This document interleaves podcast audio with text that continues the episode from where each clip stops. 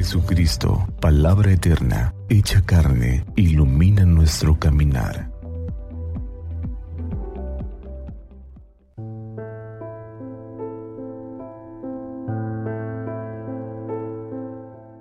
Miércoles 14 de junio del año 2023, miércoles de la semana décima. Del Santo Evangelio según San Mateo. En aquel tiempo Jesús dijo a sus discípulos, no crean que he venido a abolir la ley o los profetas. No he venido a abolirlos, sino a darles plenitud. Yo les aseguro que antes se acabarán el cielo y la tierra, que deje de cumplirse hasta la más pequeña letra o coma de la ley. Por lo tanto, el que quebrante uno de estos preceptos menores y enseñe eso a los hombres, será el menor en el reino de los cielos. Pero el que los cumple, los enseñe, será grande en el reino de los cielos. Palabra del Señor. Gloria a ti, Señor Jesús.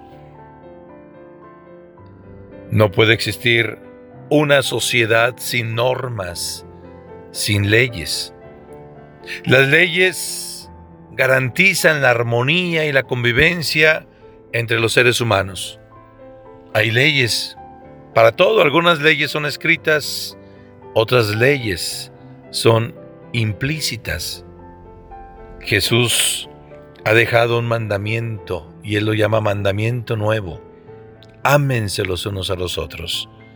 Y así tendríamos que decir que cuando uno vive en ese ambiente de amor, las leyes salen sobrando, porque el que ama buscará el bien del otro siempre el bien del otro.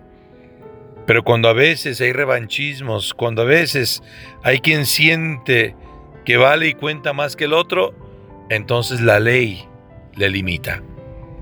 Desde la antigüedad, Dios ha dado las leyes a los hombres, a sus seguidores, allá en la época de Moisés. Los famosos diez mandamientos de la ley de Dios que los niños aprendemos desde pequeños. Después la iglesia ofrece cinco mandamientos, invitándonos a cumplirlos y a vivir conforme la propuesta que la iglesia hace a la luz del Evangelio. Hay otro momento donde de Jesús se dice, el que cumpla mis mandamientos, ese me ama. ¿Cuáles son los mandamientos de Jesús? No son contradictorios con los mandamientos de Dios ni con los mandamientos de la iglesia sino precisan. Y ahora, después de que Jesús le acusan de que quiere destruir la ley y los profetas, él dice, no, vengo a darle plenitud. Porque es cierto que hay un mandamiento que dice no matarás, pero Jesús añade, el que desprecie, el que humille o el que rechace a su hermano, entra dentro de esta categoría del mandamiento.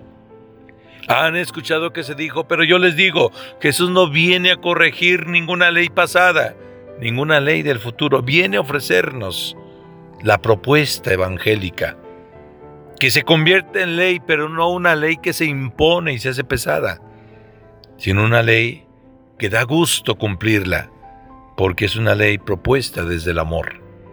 Y aquel que ama cumple los mandamientos, es decir, ninguna ley se le hace pesada.